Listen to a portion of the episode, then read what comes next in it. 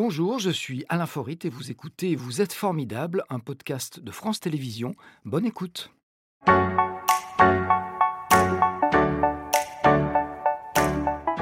Laure Colombo. Bonjour Laure. Bonjour je vous laisse Alain. poser votre mug, on se dit un petit bonjour, paisible et Bonjour. puis je laisse vous asseoir. Alors, vous avez été élue meilleure vigneronne de l'année au dernier trophée de la gastronomie et des vins. C'était il y a à peu près un mois de ça. Grâce, bien sûr, au travail que vous faites depuis, je crois, à peu près sept ans, au domaine de l'Orient, c'est à Saint-Péret, c'est en Ardèche. Alors, on va voir avec vous comment vous êtes fait une place de choix dans un milieu qui est encore très masculin, donc c'est pas facile. Et on va bien sûr revenir sur votre parcours et tout d'abord un petit mot de vos origines familiales. Elle se situe, si mes informations sont bonnes, dans la région de Marseille et plutôt dans le monde de la cuisine. Et c'est votre papa, Jean-Luc Colombo, qui est passé de la cuisine au vin et de Marseille à Pourquoi, au fait? Euh, pourquoi? Eh ben, en fait, il faut se remettre un peu dans le contexte. Ma grand-mère, donc, elle était cuisinière, mais euh, à l'époque, on ne parlait même pas de chef. Hein. C'était pas du tout aussi euh, branché qu'aujourd'hui d'être chef. Et euh, du coup, euh, bah, quand mon père a dit qu'il voulait faire de la cuisine, on lui a dit non, non, non, non, c'est pas un vrai métier, tu seras médecin. Donc, il a raté médecine, il est parti en pharma, il a fait pharmacie, et il se trouve que Euh, à l'université de Montpellier, en fait, euh, on peut faire euh, de pharmacie de Montpellier, on peut faire œnologie. Et il a vite, euh, Il a ouais, bifurqué. il vers a l'œnologie. bifurqué vers l'œnologie et euh, attiré par la fraîcheur euh, du Nord, des vins un peu plus, euh, voilà, un peu plus souples, Enfin, la Syrah. Il chez- est, il est grimpe. il Chez nous, le, le nord pour les Parisiens, c'est le sud. Ouais, oui, oui, c'est vrai. oui, c'est vrai. Mais, mais, mais Marseille, au-dessus d'Aix, c'est le Nord, donc euh, vu de là-bas, voilà. J'avais bien compris. Alors, vos parents, je crois, sont tous les deux passionnés euh, par le- la vigne euh, et le vin. Est-ce que c'est eux qui vous ont transmis la passion ou elle est née autrement? Euh, ouais, oui, oui, quand même, c'est eux qui me l'ont transmis. Après, de façon très euh, discrète et peut-être surnoise presque. Mais ils ont été malins parce que souvent les enfants prennent le contre-pied des parents et ils ont envie de faire autre chose. Ouais, ils ont. En fait, je pense qu'ils m'ont jamais, mais vraiment jamais dit euh, tu seras vigneronne, tu reprendras. D'ailleurs, je n'ai pas repris le domaine. Ah Ils m'ont plutôt expliqué. Enfin, moi, j'aime bien dire souvent, euh, bah, par exemple, euh, les bons produits. euh, le- une carotte euh, plein champ versus, euh, enfin, ou une tomate plein champ versus une tomate sous serre. un- voilà, un, un loup d'élevage ou un loup sauvage. euh, et en fait, quand on aime les produits, après, petit à petit, euh, c'est difficile de sortir de. Voilà. Oui, donc C'est vous inculqué plutôt des valeurs et après vous avez fait, vo- vous avez fait votre, votre chemin. J'imagine que ça vous a inspiré parce que votre papa, quand même, c'est un beau succès. hein. Il a débuté, vous l'avez dit, euh, par l'œnologie. Il a créé son domaine en viticulture raisonnée. Il est passé au bio avec un premier millésime bio, je crois, en 2015. Euh, et vous avez quand même vite travaillé avec lui? Ouais, je suis partie. euh, Alors au début, c'était pas, c'était pas tout à fait certain que que je retourne. Je sais vous avez beaucoup voyagé. Ouais, effectivement, j'ai grandi donc à Cornas, qui est un petit bled en Ardèche, et justement, euh, bah, quand on est adolescent, on a envie de tout sauf de de finir ses jours là-bas. donc euh, ouais, donc je suis partie faire des études un peu à gauche à droite, à Lille, euh, faire une école de commerce. Après, je suis partie à Bordeaux, je suis partie en Inde, aux États-Unis. Euh, ouais, j'avais besoin de. Vous avez beaucoup voyagé, États-Unis et Inde, je crois que ça vous a beaucoup marqué. Ouais. Je sais qu'il y a un pays où vous avez découvert la notion de terroir, ou plutôt vous l'avez développée. Il y a eu une prise de conscience.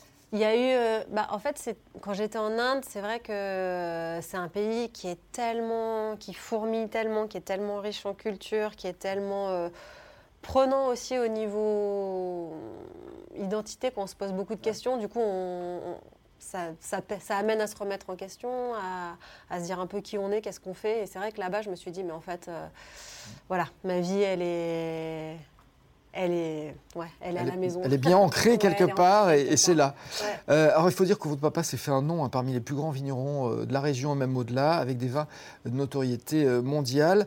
Vous, vous avez été, comme lui, formé à l'œnologie.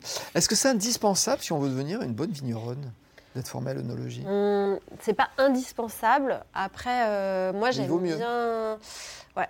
J'ai un peu. Alors, c'est un peu prétentieux, mais moi, j'ai souvent ce rapprochement avec avec euh, un grand peintre, que par exemple un Picasso.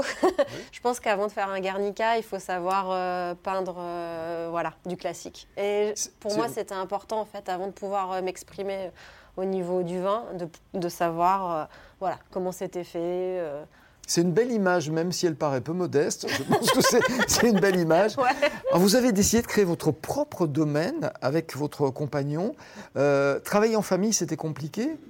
Sachant que vous travaillez en famille quand même. Ouais, alors c'est pas tout à fait pareil de travailler avec son compagnon. Et puis en plus, c'est lui qui m'a rejoint sur le domaine, donc ça fait que. C'était vous la chef dès le départ.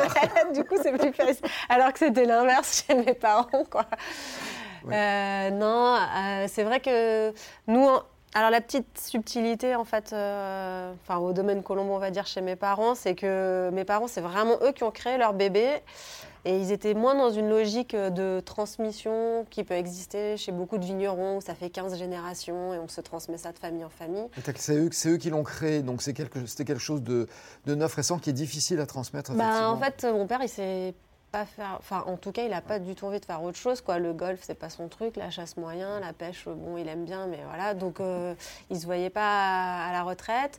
Donc, on, bosse quand même encore ensemble. On fait plein de trucs en commun, mais c'était bien d'avoir chacun un peu son lieu d'expression. plus chacun son bébé, on peut le comprendre.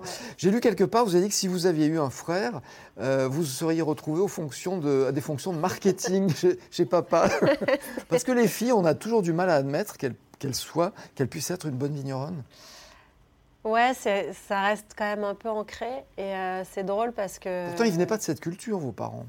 Non, alors après, c'est peut-être pas forcément vraiment au niveau du cocon familial, quoi, mais euh, c'est plus au niveau de la société en général où, souvent. Euh, Ouais, il y a des, petites choses qui font que c'est pas pas des freins, mais c'est quand même des, petits un environnement qui est pas toujours le. Le milieu évolue, mais c'est lent. C'est qu'il y a beaucoup de femmes maintenant qui réussissent. Il y a beaucoup de femmes, mais euh, bah, comme dit, voilà, si là, bon, bah, il n'y avait pas le choix, donc c'est vrai que c'est moi. Mais comme je dis, si j'avais eu un frère, ça aurait sûrement été différent.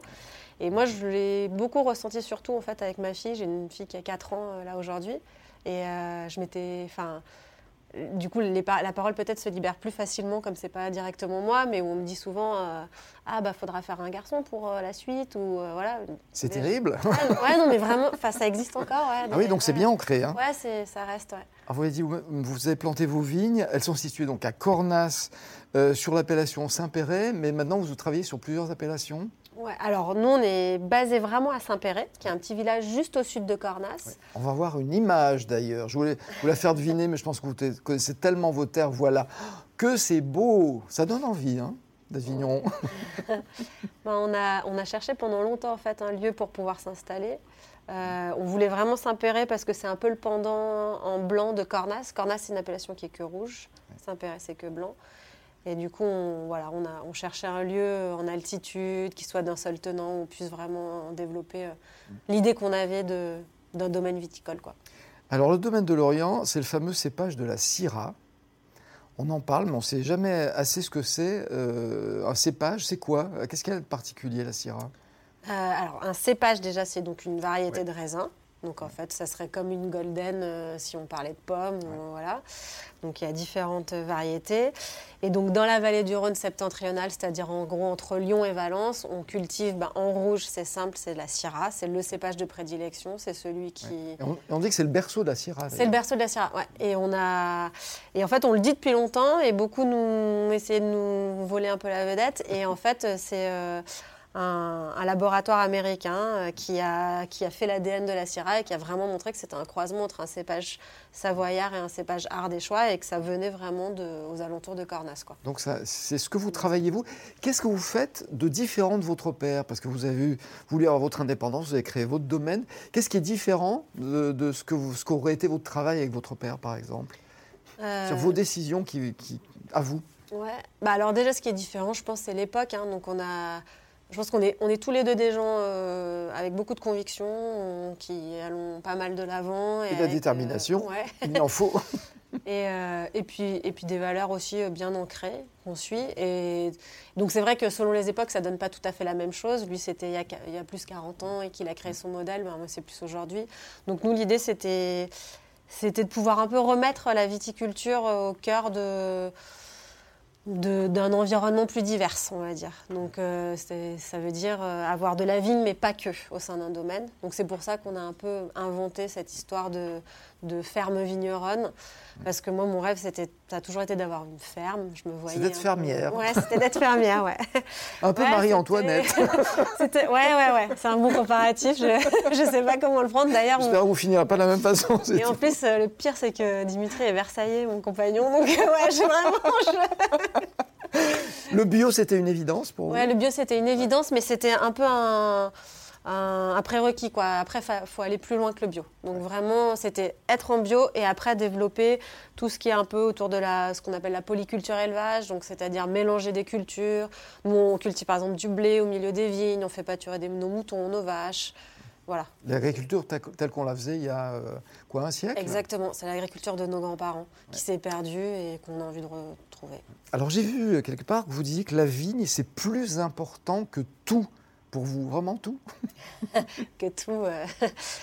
non, en fait, c'est en, tout cas dans le milieu du vin, c'est plutôt peut-être ça, en tout cas que j'entendais, c'est ouais, faut revenir à la vigne. Parce qu'aujourd'hui, en fait, il y a beaucoup de choses. Le vin, ça, s'est beaucoup intellectualisé. On parle de plein de trucs euh, à chaque fois qu'on parle de vin. C'est euh, ouais, on fait beaucoup marcher nos neurones. Et en fait, le, le, vrai boulot, c'est un boulot de paysan, d'agriculteur qui se fait dans les champs qui est attaché à sa terre. Moi, vous me faites penser à Scarlett O'Hara, dont on emporte le vent, et à Tara, qui était son domaine, et on sent qu'elle est prête à tout, ça passe par-dessus tout. Il y a un peu de ça. Ouais, peut-être, je sais pas, il faudrait que je le... Bon, c'est une référence qui est peut-être un petit peu trop ancienne. Alors, on va voir une terre. Euh, c'est vous qui avez souhaité voir cette photo dont vous allez la reconnaître, elle va apparaître ici. Euh, c'est quoi ça? C'est les Cévennes. Je vous aide parce que cette photo, peut-être que vous la connaissez ah, pas. Ah ouais, non mais si, si, si, ok. Ouais, si, Pourquoi pas les Cévennes? il y a des racines familiales là-bas Il y a des racines familiales, oui. Ah. Du côté de ma, de ma maman, on est originaire de, de Lozère, donc dans les Cévennes, mais les Cévennes euh, wild, sauvages, vraiment un peu dures. Et euh, on a une petite ferme de famille, maison de famille. Où, ouais, où mon rêve, ça serait peut-être d'un jour aller y planter un peu de vigne. On, cultive un peu des, pommiers là-haut, on fait un peu de jus de pomme. Et, euh, c'est au milieu du parc naturel des Cévennes. Il n'y a vraiment rien autour à part la forêt et quelques pommiers. Et on a 1000 mètres d'altitude. Et je me dis que voilà, ça fait partie, ça sera ma retraite. Alors je voulais préciser quand même que vos vins à vous sont servis sur les plus grandes tables. J'imagine que c'est un motif de fierté. Ouais. avec un peu de modestie. non, on, travaille avec pas mal de, beaux, de, beaux chefs. Et vous n'échappez pas à la question formidable que je vous laisse écouter tout de suite. Laure, on entend souvent dire que pour produire un mauvais vin aujourd'hui, il faut vraiment se donner du mal. Vous êtes d'accord? Quand vous vous donnez beaucoup de mal pour en produire du bon, c'est un peu dur. non, euh, je suis tout à fait d'accord avec ça. Et je pense que c'est vrai. Aujourd'hui, euh, quand même, on a un peu tous les artifices et le savoir au moins pour faire. Euh, pour faire quand même du bon vin. Il y a moins d'excuses pour faire. ouais. Après, le next step, c'est entre faire un bon vin et un grand vin, c'est ça qui est difficile. Je pense que voilà. Très belle réponse. Ouais, elle est, c'est là le. J'aimerais savoir ce que c'est quelqu'un de formidable pour vous. Euh, quelqu'un de formidable, c'est. Bah, c'est un peu ce que je disais quand on parlait de Mathieu, mais c'est, je pense que c'est déjà quelqu'un qui a un cœur ouvert et, et pour moi, c'est un peu la base en fait. C'est un grand cœur. Un grand cœur ouvert. Ouvert, dirigé vers, avec de vers les autres. Ouais, ça c'est hyper important. C'était Vous êtes formidable, un podcast de France Télévisions. S'il vous a plu, n'hésitez pas à vous abonner. Vous pouvez également retrouver les replays de l'émission en vidéo sur France.tv.